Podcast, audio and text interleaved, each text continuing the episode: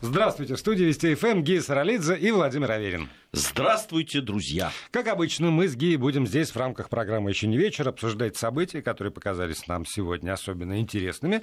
А вас, как всегда, призываем присоединиться к этому процессу как можно более активно и написать нам свои мысли по поводу происходящего с помощью WhatsApp и Viber на номер 8 903 170 63 63 8 903 170 63 63. Это для тех, кто пишет в WhatsApp и Viber. Либо используйте смс-портал и тогда смски на короткий номер 5533 5533 присылайте. Если вы пишете смс-сообщение, то слово «Вести» необходимо в начале текста, чтобы оно пришло сюда, в эту студию.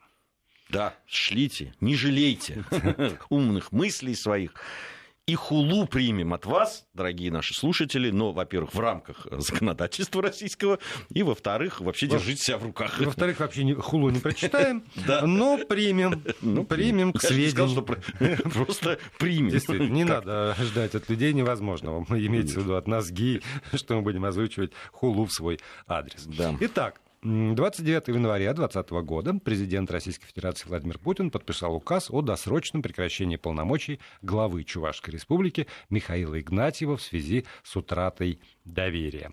Вот такое сообщение пришло сегодня из Кремля. Ну, вокруг э, губернатора Чувашии Михаила Игнатьева, надо сказать, сгущались тучи, что уж там говорить, э, и как-то одно за другим пошло, так, густо пошло, как говорят.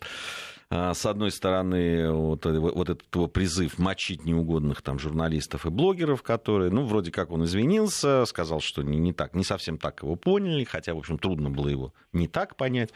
Ну, э, да ладно. Э, ну, как-то все вот утихло. Достаточно быстро, надо сказать, потому что много событий было и так далее. Но вот э, видео, которое появилось, э, а многие его видели, вот этих вручение ключей от новых автомобилей сотрудникам МЧС, э, и как бы заставлял он, не то что заставлял, ну как бы шутя, видимо, судя по всему, там, да, вот эти э, ключи, чтобы он подпрыгнул. Ну, так в детстве мы в собачку играли таким образом. Вот, а в армии так э, Письма, Письма раздавали, да. да. Спляши, подпрыгни. Спляши, да. Ну, спляши, так это вообще, это и у нас в археологических экспедициях, когда приходили письма, точно так же все, всякие танцы исполняли, всем было весело. Ну, вот что-то не очень весело было в, в социальных сетях, и тут прямо все таким валом обрушилась на них критика всяческая. И э, вот закончилось это все вот так. Я тебе честно скажу, э, с одной стороны, я абсолютно понимаю, что произошло и что э, предшествовало этому, и почему это произошло, и так далее. Особенно э, вот поведение главы Чуваши после послания президента выглядело чудовищно. Конечно, и как-то вообще дико, я бы сказал. И, и возмущение понимаю людей. Но но, да, у нас. Да, извини, у нас срочное сообщение, и, опять же, из Кремля. Президент Российской Федерации Владимир Путин подписал указ о помиловании израильтянки Наамы из Сахар. Об этом э, сообщила пресс-служба Кремля, руководствуясь принципами гуманности. Постановляю помиловать Исахар Нааму, 93-го года рождения, осужденную Химкимским городским судом, освободив ее от дальнейшего отбывания наказания в виде лишения свободы, говорится в сообщении пресс-службы Кремля. И отмечается, что указ вступает в силу со дня подписания. Остается поздравить родственников. На ну, я бы и саму. Я и саму, потом, а я даже приложил руку. Да, мы, я в эфире, в я в эфире объявлял, что тебя нет здесь. Кстати, ты знаешь, э, ну, я, я не знаю, на самом деле, я вот вхожу в комиссию по помилованию Московской области, и, э, в общем, скажу честно, я когда ознакомился с делом, потому что, ну, так, по сообщениям-то, конечно, я знал там и все но когда я знакомился с делом, я, знаешь, вот абсолютно не без всякого там оглядки на какие-то, ну, там, политические или неполитические э, вещи, я тебе скажу честно, я с абсолютно э, открытым сердцем и с душой подпис, поставил свою подпись и проголосовал за ее помилование. Потому что, ну, действительно, такая история. А, а, эм, не то чтобы там э, неправомерно она получила, там действительно там две статьи, по которым это хранение, и на самом деле ей там год дали за хранение, а могли вообще условно дать. А, но там была вторая статья, контрабанда. К сожалению, для нее Вот э, как раз самое тяжкое. И там ей тоже, тоже дали не то чтобы максимально, но 6 лет плюс один, вот эти семьи получились. Ну, э, я не буду ничего говорить по поводу э, процесса помилования, я в нем непосредственно участие не принимал, но э, главный урок, который я вынес из этой истории, в том, что даже когда я лечу транзитом да. через какую-то страну, я должен очень внимательно учитывать законодательство этой страны, хотя как будто бы я даже не пересекаю ее границу. Именно так. Я остаюсь в чистой в чем, зоне аэропорта. В чем э, нету экстерриториальности никакой. Угу. Должны все эти помнить, это вот э, якобы вы перешли вот, паспортный контроль там это, и попали, вы уже там чуть там, ли не... Где, где-то между небом где и землей. Между ним, да. Ничего подобного. Все законы работают. И вот э, самое страшное, что если бы, допустим, эта же девушка летела через одну из юго-восточных стран, где к наркотикам относятся еще жестче, чем у нас, то вот точно за такое же нарушение она получила да. бы смертную казнь. Без всяких яких. Да. И там практически не бывает случаев, когда они идут на э, то, чтобы каким-то образом смягчить это или выдать э, там, той стране, где это так и британцы попадали, эти, они, вот, допустим, когда в Австралию летят, вот там бывает приземлиться угу. так, раз, там, и вот такая вот история. И... Меня, ты знаешь, поймали э, за руку мои приятели, когда я летел транзитом через Бангкок. А, и у меня просто увидели, что я укладываю в сумку Айкос. Ты что? Я говорю, а что? Так удобно. Как? Ты что? И рассказали, что категорически запрещено. Мне бы в голову не пришло, что такая невинная, с моей точки зрения, штука, как этот вот аппарат нагревания табака, может где-то быть э, запрещен под страхом там, тюремного заключения. А, а там любой просвет контроле. Не, нет, и как это, это все развернется? Это очень, это очень сложная вещь. Вот, сам, вообще надо это изучать. Там же где-то нельзя вывозить там, э, э статуэтку Будды большего размера. Да, там, там где, где-то ракушку, да, где-то это, продукты это, питания, где-то еще что-то. Это, это... Да. В общем, э, если уже мир стал такой, что мы путешествуем, мы пересекаем множество границ, то, как выясняется, надо быть предельно внимательным, когда мы куда-нибудь въезжаем, влетаем, для того, чтобы не влететь в какие-то какие-то крупные неприятности. Вот. Но давай вернемся все-таки к губернатору. Да, я, я там, видимо, срочность была такова, что я как-то видел по твоему лицу, что ты не очень сейчас внимательно меня слушаешь. Нет, я очень внимательно слушаю, и э, меня вот в этой истории, честно говоря, смущает. Опять же, я не житель Чувашии, как вы понимаете, у меня нет никаких личных отношений э, ни с господином э, Игнатьевым, ни с его преемником на посту, э, вот назначен временно исполняющим заместителем главы республики, депутат Государственной Думы а, Олег Николаев, тоже из, из Чувашии, человек, который на последних выборах а, был вторым а, населения Чувашии, тогда выбирая главу региона, проголосовало 65% за Игнатьева и порядка чуть больше 14% за Николаева, который сейчас в Рио главы. И просто я посмотрел, например, за последние несколько месяцев, что такое про Чувашию писали. И есть э, ТАСС-досье сегодня, и там очень подробно про место, которое занимает Чувашия в рейтинге там, среди других регионов. И вот там 64 место по э, э, продукту на душу населения. Дефицит бюджета менялся, бюджет, собственно, с, с профицитом, со страшным, численность населения уменьшается, еще что-то. Вот это, это сегодня. 4 декабря на портале органов Чува... власти Чувашской Республики э, напечатана следующая информация. Чувашия вошла в топ-20 регионов по эффективности работы органов исполнительной власти. Ей выделен э, грант правительством Российской Федерации. А, Чувашия занимает 17 место в этом рейтинге. И, как пишет этот портал, это высокая оценка главы работы Чувашии Михаила Васильевича Игнатьева и Кабинета министров республики. А дальше выясняется, что и по индексу качества городской среды Чувашия практически впереди всех. И передовой регион а, в области утилизации твердых коммунальных отходов. Второе место в Приволжском округе. И по результатам национального рейтинга состояния инвестиционного климата в регионах регионах России, а, она на 11 строчке среди всех регионов России, и информация противоречива. Что, опять же, Наталья, а, а вот еще чуть раньше, о том, что средний доход в Чувашии 18 тысяч рублей. И по этому показателю Чувашия опережает только э, Тыву, Ингушетию и Калмыкию. четвертое место с конца среди всех регионов Российской Федерации. И для меня большая загадка по-прежнему. Это сейчас вот неплохо, не хорошо. Правда загадка. Это критерии оценки деятельности исполнительной власти в, в регионах нашей страны. Ну, там же не сказано, что э, вот то, что случилось с губернатором, это из-за того, что он завалил там какие-нибудь нацпроекты или э, там плохо с э, твердыми э, отходами там, или еще что-то. Ну, просто есть вещи, которые себе позволять нельзя, ну, находясь на таких должностях. Какой бы ты ни был эффективный, какой бы ты ни был замечательный там, и, и э, прекрасный руководитель, но если ты демонстрируешь вот такое отношение к людям, и я все понимаю. Кто-то его оправдывает, говорит, ну подумаешь, там это.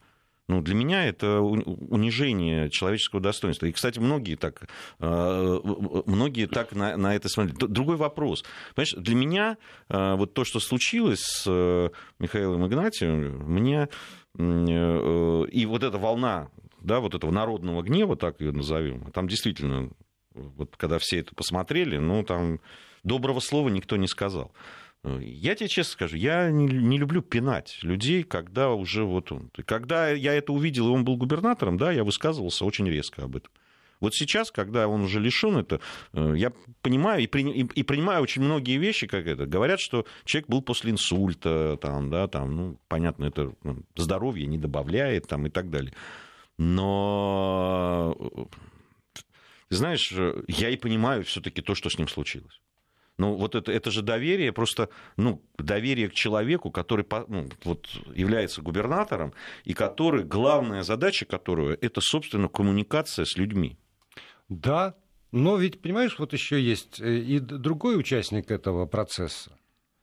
Когда один держит ключ, он э, статный мужчина, а другой прыгает. И на его лице я внимательно смотрел эту видеозапись. А нет э, отчаяния и нет недовольства. Он ну, его, это не по его же заявлению, он, что это все да, произошло. Он, он с удовольствием прыгает. Ну... Вот, и здесь, вот ты произнес это понятие человеческое достоинство. А, ну, я сейчас не буду вспоминать все видео, которые публиковались при разных назначениях в, в нашей стране. Вот. Но э, есть какие-то видео, документы, которые подтверждают, что понятие человеческое достоинство не в первом ряду, уж точно. Ты знаешь, я бы не стал обобщать так все-таки. Это, вот я эти не вещи. Там, сейчас, я... сейчас многие там заступники еще говорили о том, что в принципе они были знакомы, оказывается, там, может быть, в их, в их в общении входили вот такие вот игры там и так далее. Вопрос в том, как реагирует общество на такие вещи. Дело не, не в частностях, знакомые они, незнакомые, а, э, кто и как там э, между собой, там, какие у них ролевые игры, уж простите меня за такое, угу. да, там, такие слова, ну, по-другому сказать не могу. Но как на, на это реагирует общество? И как это, когда офицер, да, там, прыгает. Я, кстати, и по, по поводу офицера ничего хорошего не, не, не говорил. Вот, ну, кстати, да. и, и, но, но тоже, ты знаешь, честно говоря, ну, то, что я узнал, что вроде как по, по той информации, которая существует, что он тоже был уволен. Вот как раз за да, вот эти именно за то, за, за то, что прыгал. Да. да, потому что есть понятие публичности.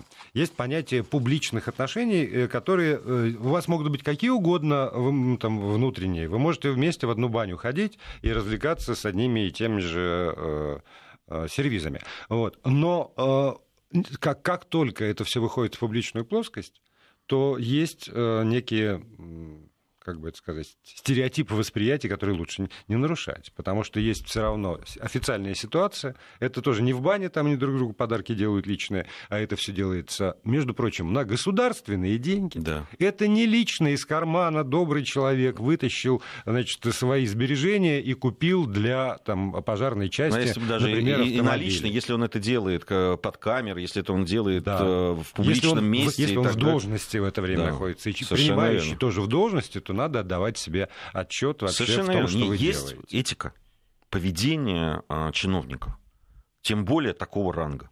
Они не могут себе позволять этого. Они дискредитируют вообще, ну, просто власть, они дискредитируют государство, они дискредитируют ту должность, в которой находится и так далее. Понимаешь, это вот с тем а, постулатом, который мне лично очень понравился в послании, я его вообще выделил. Это служение. Мы сегодня да. вот говорили об этом э, в программе и у Володи Соловьева в том числе. Но это никак не вяжется со служением, правда. Это какая-то другая история. Слушай, ну тут мне очень много пишут по поводу, мы как-то вбросили эту тему по поводу помилований. Э, я объясню свою ситуацию. Вот начали писать, что а вот много сидят там уже по национальному признаку и так далее. Э, во-первых, по поводу миловать. Значит, я там год э, состою в этой комиссии. Надо сказать, что большинство дел, я бы сказал, так, процентов 80, наверное, там 75, связаны с наркотиками. Действительно, это бич, это страшно и очень много. И э, во многих случаях я не видел, потому что в основном это люди, которые торговали. Торговали, причем в таких достаточно серьезных размерах. Вот. Э, какие-то, где, по каким-то делам я голосовал за помилование, потому что ну, там были определенные... Поверьте мне, что каждое дело нужно изучать, нужно читать внимательно и так далее. Это очень непростое. Вообще это... Я могу сказать вам, что это невероятно Э, ответственно. Просто когда тебе дают... Я понимаю, что ни один мой голос решает это все, но это, поверьте, что ты начинаешь к этому относиться, когда речь идет о свободе другого человека, тебе незнакомого. Это невероятная э, ответственность, которая потом тебя еще очень долго э, как-то гложет. И вообще ты думаешь, правильно ты сделал или нет. Но я стараюсь всегда вот соблюдать. То есть я внимательно читаю все материалы и так далее. А вы говорите о том, что вот много сидит там и так далее. Я объясню Э, почему, какая моя мотивация? Дело в том, что вот то количество э, марихуаны, которое она везла, э, оно и у нас-то, я говорю, максимум там, как мне сказали юристы, которые входят в нашу комиссию, ну, это год условно, скорее всего, был бы. То есть, То есть это вот именно контрабанда. Но дело в том, что, если вы не знаете там материал, она летела не в Россию. Мы же говорим, она была транзитом. То есть она положила это в, в чемодан.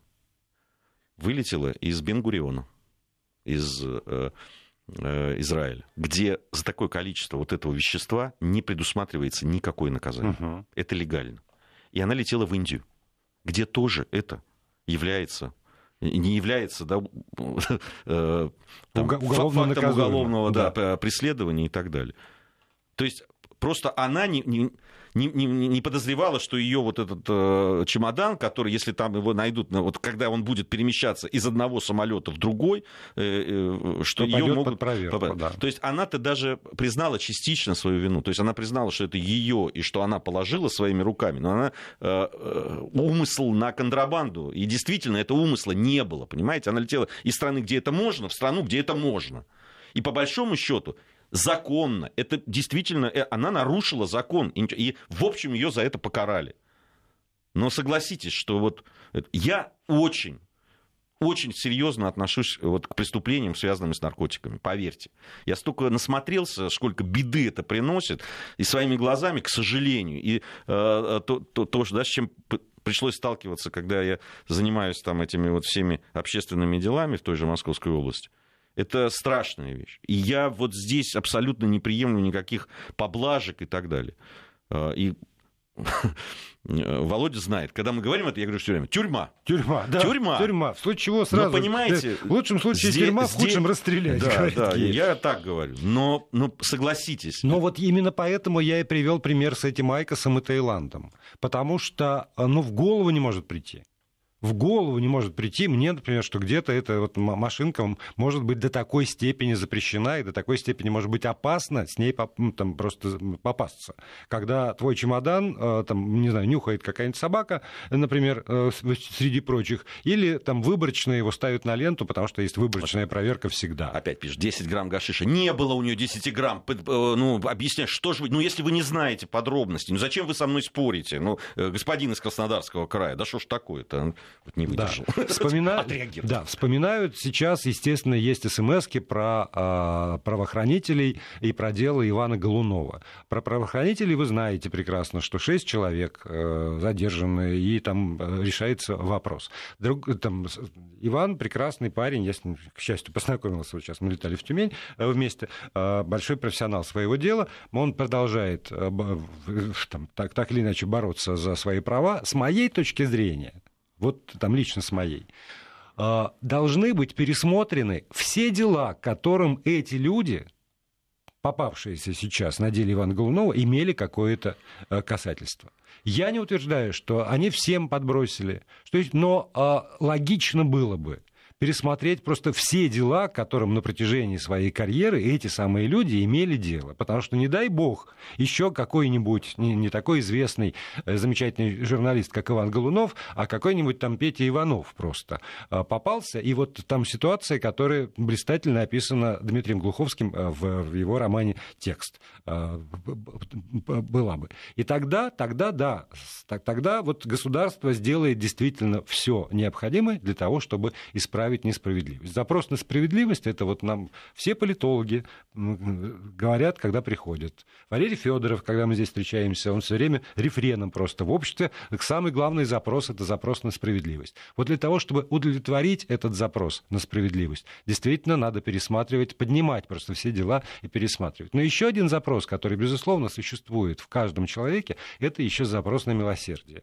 И в этом смысле тоже запрос на милосердие, ну, хотя бы по отношению к этой девушке, был удовлетворен так или иначе.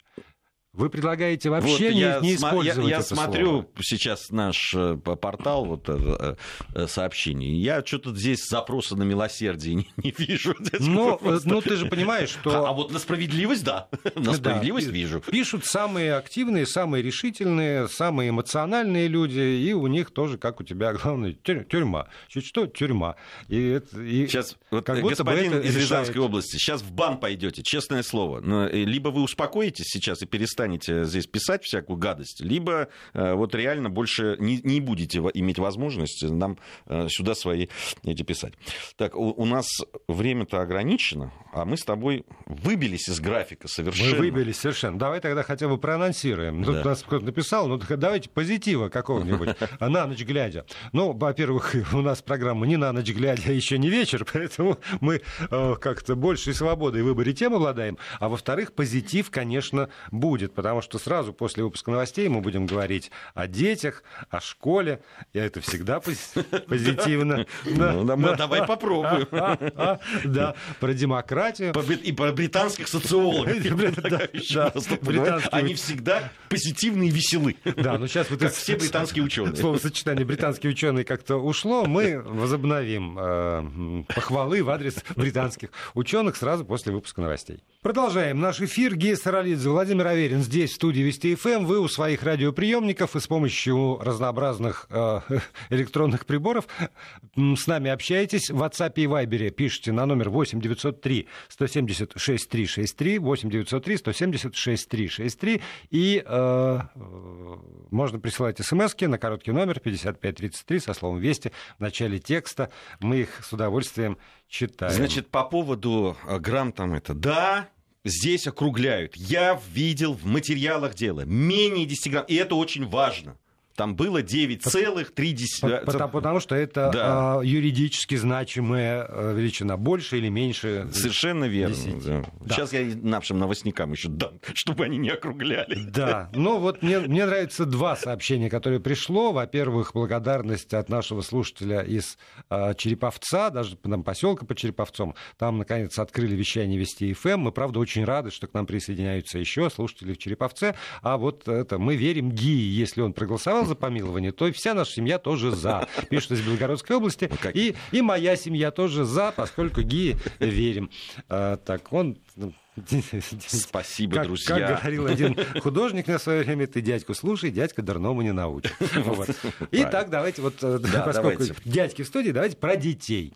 Во-первых, спасибо большое нашим коллегам Марине Костюкевич и Оксане Избышевой, они подготовили материал про те сложности, которые возникают у родителей будущих первоклассников. Оказывается, в самых разных регионах нашей страны запись детей в школу, а старт этой записи буквально вот э, в субботу начинается, это проблема. Это проблема, и люди хотят прямо вот в хорошую школу, в престижную школу, для того, чтобы ребенок попал в эту школу. Они либо э, там меняют место жительства, получают какие-то постоянные или временные регистрации рядом с этой школой. И, кроме всего прочего, надо успеть записаться там онлайн или не онлайн. Вот те, кто отдавал детей, знают все вот эти вот да, процедуры. Да, вот. И, и, ну, э, опять же, там в, в материале наших коллег Марина Костюкевич говорит, что э, в больших городах, там в Москве и в Санкт-Петербурге, эта проблема, собственно, конечно, уже острота ее снялась все-таки, как-то организовано это дело. А вот, например, там в Екатеринбурге или в Ижевске, или еще несколько называется городов нашей страны, действительно большая проблема, потому что школ не хватает, хороших школ не хватает отчаянно, ну или школы, которых думают, что они хорошие, тут же э, субъективный элемент восприятия нельзя выбирать. И начинается вот просто свистопляска, какие-то льготники уже, оказывается, записаны до того, как люди там в 0, 0, в 0 часов 3 минуты наконец отсылают сообщение, и оказывается, что они 145-е в очереди, где лимит на 117 первоклассников установлен, и прям не понимаем, как, как это вообще, как это может быть. Вот. А, ну, тебе, тебе ближе эта проблема, чем мне. Да, да, да. Это, это на самом деле, ну, это, это очень волнительно для людей, и действительно все хотят хорошее образование детям дать. И иногда это мифы, да, там да. овеянные какие-то школы, что, что это вот хорошее что-то, да. потому что, ну, у меня были случаи, детей много, и были, что отдавали в одну школу, и действительно хорошие отзывы были. Но буквально через три месяца поменялся директор. И, и ты знаешь, на наших глазах хорошая школа превращается, превращается хорошая школа, да, вот что-то вот, вот элегантные шорты. чем школа. Да, ну, собственно, этот процесс сейчас тоже э, вполне возможен, потому что процесс, там, не знаю, реорганизации, укрупнения, что-то такое, он происходит, и в Москве он происходит и сейчас, потому что вот на моих глазах тоже там одна школа, вроде идешь мимо, там написано, ну, номер какой-то. Идешь через неделю, ну, какой-то другой номер, как-то там тоже, вот как это в Москве принято. Дом, 12. дом 122, строение 12, литера Б, там что-нибудь вот такое. Вот такие школы теперь тоже. Там 112, строение 3, литера Б. Вот. А я столкнулся с некоторыми сложностями, потому что а, мои а, прекрасные родственники в городе Краснодаре, который просто как на дрожжах пухнет, естественно, там всего не хватает, школ не хватает, и вот э, юная моя родственница, она учится в классе Е, вот, а вообще у них есть первый, ой, не соврать бы, О, Да ладно, ничего То есть это так, я, ну, школа огромная, конечно, там большой микрорайон, огромная школа, все вот там вот спортплощадки, что-то наворочено, вот такое. И это, оказывается, я в соседней школе вот примерно столько же, и там как-то так утрамбовываются, ну, школ мало, поэтому там, ну, первый класс, понятно, в первую смену, а дальше, возможно, варианты, в первую, вторую или в ночную будут учиться эти самые дети, и, и конечно же, конечно же, э, это, это большая проблема записать ребенка в школу. Спрашивать вас всех, э, там, испытываете ли вы проблемы, нет, но есть еще связанная очень тема, это тоже надо не просто записать ребенка в школу, а как выяснили ученые, исследователи из Российской Академии Народного Хозяйства и Госслужбы при президенте Российской Федерации, э, оказывается, важно очень ребенка подготовить в школе, Просто так уже нельзя отдать ребенка в первый класс, чтобы вот там, там тебя научат. Нет, родители считают, что надо ребенка подготовить, дальше вместе с ним учиться, дальше нанимать э, репетиторов, репетиторов. чтобы подготовить к ЕГЭ. Не только к ЕГЭ. Не, ну и чтобы, ну, что в процессе. Ну, ну то есть основная задача. К ЕГЭ это уже, значит, больше половины да. родителей нанимают репетиторов, а в процессе э, довольно значительное число э, тоже нанимают репетиторов. По этому поводу запущен у нас опрос в приложении Вести ФМ для постоянные слушатели наши знают, что это такое у себя на смартфонах, имеют это приложение, там можно голосовать. И вот э, интересуюсь к вам. Репетитор для школьника – это жизненная необходимость для всех детей, это блажь родителей или это помощь для отдельных отстающих? Насколько сегодня действительно репетитор... Э, у тебя был репетитор? Да. Да? Был. Опа. Да, по английскому языку. Ты понимаешь, как? Мне нужно было сдавать э, Московский государственный университет. А, да, понимаю. А в, 10, э, в 9-10 классе в то время в нашей простой, Я абсолютно знаю. тбилисской школе английский был раз в неделю. Один урок в неделю. У нас в моей а, пермской школе Для того, чтобы подготовиться же, да. к экзамену по английскому языку для Московского государственного университета, где к тому же уже в то время была кафедра именно для гуманитарных значит, э, кафедры иностранных языков для гуманитарных факультетов. И мы получали диплом э, историков со знанием иностранного языка. И поэтому ты понимаешь, какой уровень должен да. был быть для того, чтобы сдать. На самом деле для меня это была самая большая проблема. Несмотря, я год у меня был репетитор, я э, там занимался и так далее. В общем, я благодаря э, каким-то своим занятиям, педагогу и э, удаче, без этого не обошлось, честно признаюсь. Конечно. Да, мне удалось все-таки единственную удача. четверку, кстати, все остальные пятерки у меня были, получить эту э, заветную четверку, потому что, ну, если бы я получил три, я просто не попадал.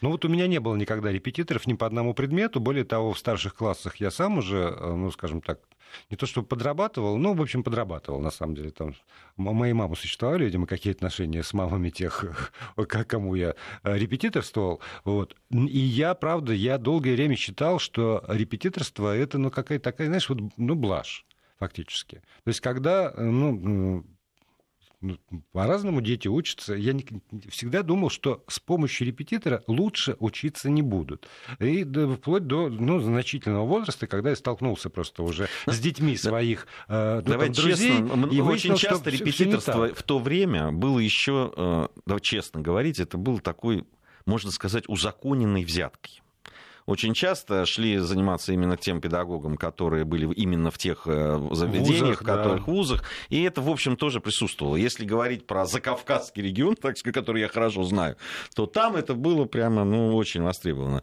Вот. Но когда ты, понятно, при, при, поступал в Московский государственный университет, приезжая из провинции, то об этом вообще никто не говорил, не думал. И, э, там, поэтому здесь вот нужны были просто знания. Вот. И это, это, то есть, ну, я сам я не мог язык освоить, ну, просто да.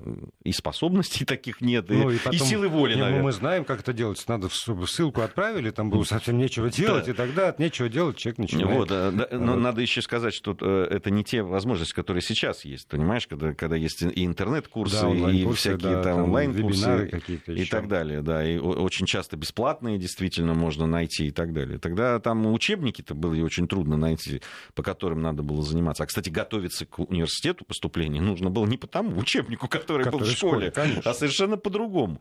У нас э, вот на ИСТФАКе, как, да, вроде исторический факультет, но у нас было очень много выпускников спецшкол э, с языками. Очень много. Из-за того, что язык нужно было знать на очень приличном уровне. я, конечно, на фоне вот этих выпускников спецшкол, что, кстати, уровень был очень высокий. У нас были ребята там из Владимира, из, ну, из каких-то там провинциальных городов, но тоже спецшкол. И они были приличные. Но те, кто были из московских спецшкол, это было вообще... Мы сидели с раскрытыми ртами, потому что они просто беседовали на, на этом непонятном английском языке вот, с педагогом, а мы там как-то со словарем чего-то пытались.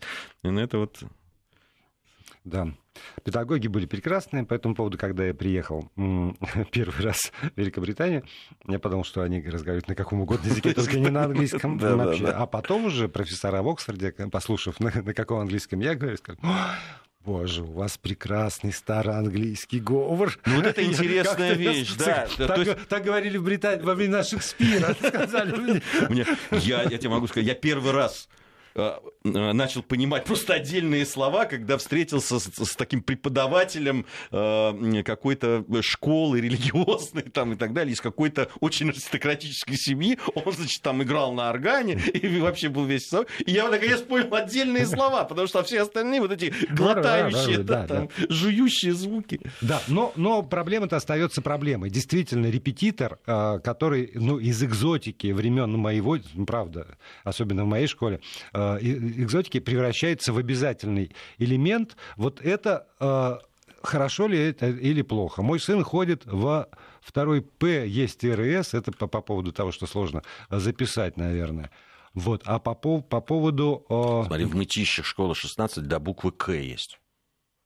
Это хорошо. Это значит, что есть дети. Да. Понимаете, с другой стороны, это значит, что есть дети. Знаешь, я, я когда э, у меня бывает, когда я встречаюсь с главами э, вот, подмосковных регионов различных, и они все э, жалуются, что вот одна из таких самых больших болезненных проблем это наличие школ, детских садов, и их недостаток, их очень э, достаточно тяжело строить. И дело не только в финансировании, но вот э, э, надо же эти все утвердить, планы там, и так далее. И на самом деле много запускается. Я знаю, вот я не так давно общался в Химках с главой, они вот в этом году запускают сразу три детских сада построены. Ну, вот когда-то они были заложены, наконец прошли все эти, и вот они сейчас будут достроены.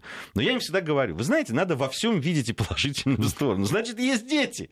Да, да конечно, да. там вторая смена это большая проблема. Но было бы хуже, если бы они были полупустые. Но строить, конечно, надо и делать надо, безусловно. Ну и да, давайте закрою голосование, потому что все, все уже очевидно совершенно. Спасибо всем, кто проголосовал.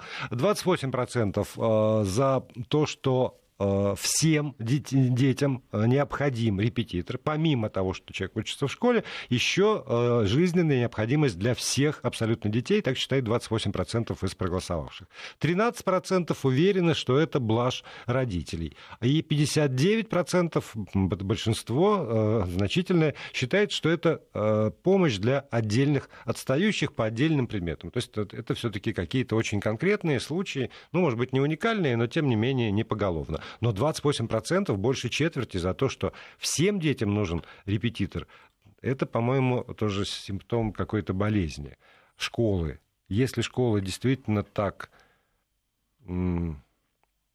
доносит знания до детей, что, что... Ну, видишь, вот из Санкт-Петербурга пришла или Ленинградская область. Учитель по английскому говорит, чтобы нанимали репетитора, так все дети в школе во втором классе не успевают за программой. Дети не могут читать слова по-английски, и некоторые даже не знают букв.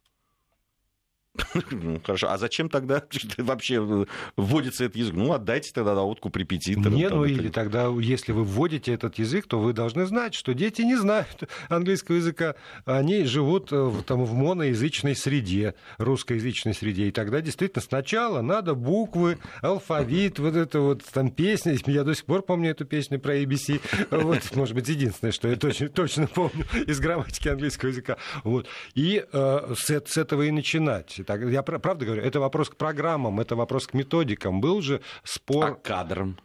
кадрам, да. Вот как? Почему, почему например, я э, ну, своими глазами там в, в Сент-Эндрюсе, когда со студентами, э, славистами э, судьба меня свела, четвертый курс, они, естественно, в школе отродясь не учили русский язык, но с первого по четвертый курс университета они его выучили так, что мы разговаривали с ними. Они разговаривают, они все понимают, что я говорю, они разговаривают. А я э, на четвертом курсе университета, при всем том, что у меня английский был с какого там, с пятого класса, да, у нас он был?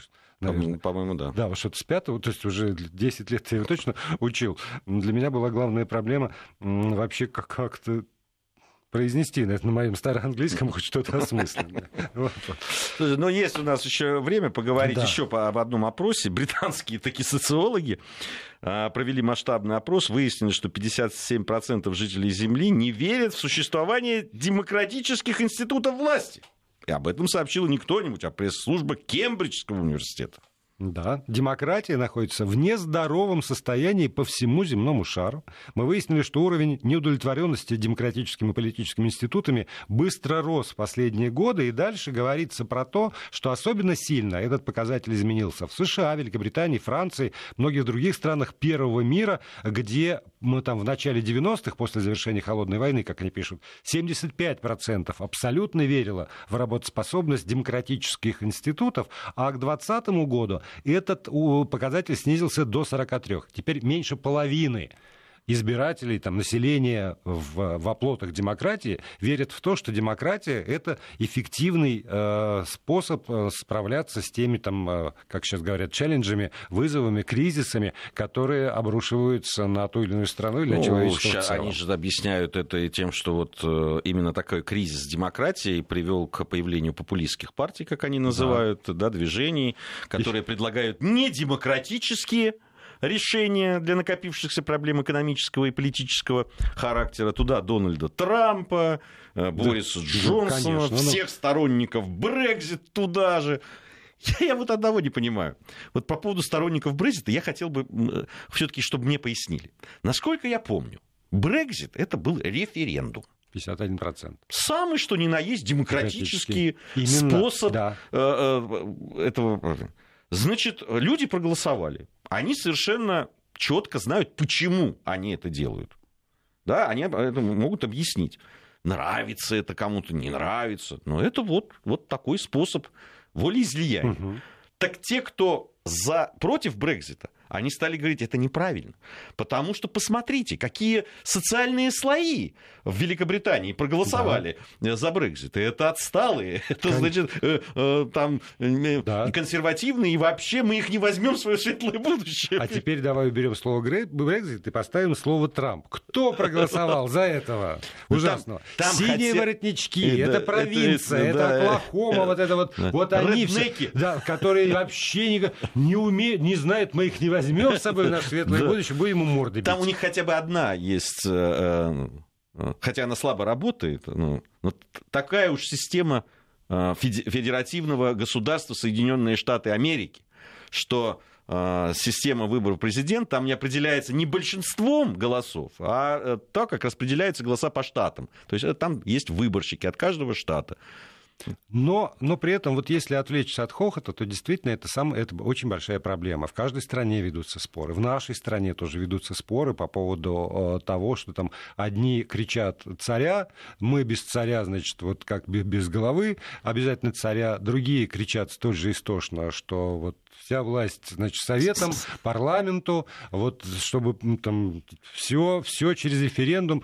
А, я категорически противник того, что все надо решать на референдумах. Есть вопросы, которые там, можно не выносить, потому что их может, в любом случае сформулируют так, что опрос будет а, заранее обречен на успех или неуспех, в зависимости от того, какие цели перед тобой ставят опрашивающие. Но то, что действительно а, постоянно задумываются люди там, в разные времена, в разных странах на протяжении всего существования человечества, начиная от греков древних, что такое демократия, в каких рамках эта демократия должна существовать, кого допускать, кого не допускать, потому что вот э, если все, ну, все помнят, сейчас я скажу банальности, но э, совсем не все население греческого полиса было... Совсем не все. Совсем, совсем не все, а только меньшая, получается, его часть, обладающая имуществом, обладающая статусом. Там... Да, там цензы различные да. были. И, кстати, эти цензы очень долго, они в 20 веке вполне были. Слушай, э, в Евро... вполне себе тех цивилизованных странах э, Европы женщины стали голосовать в 50-х годах 20 да. века,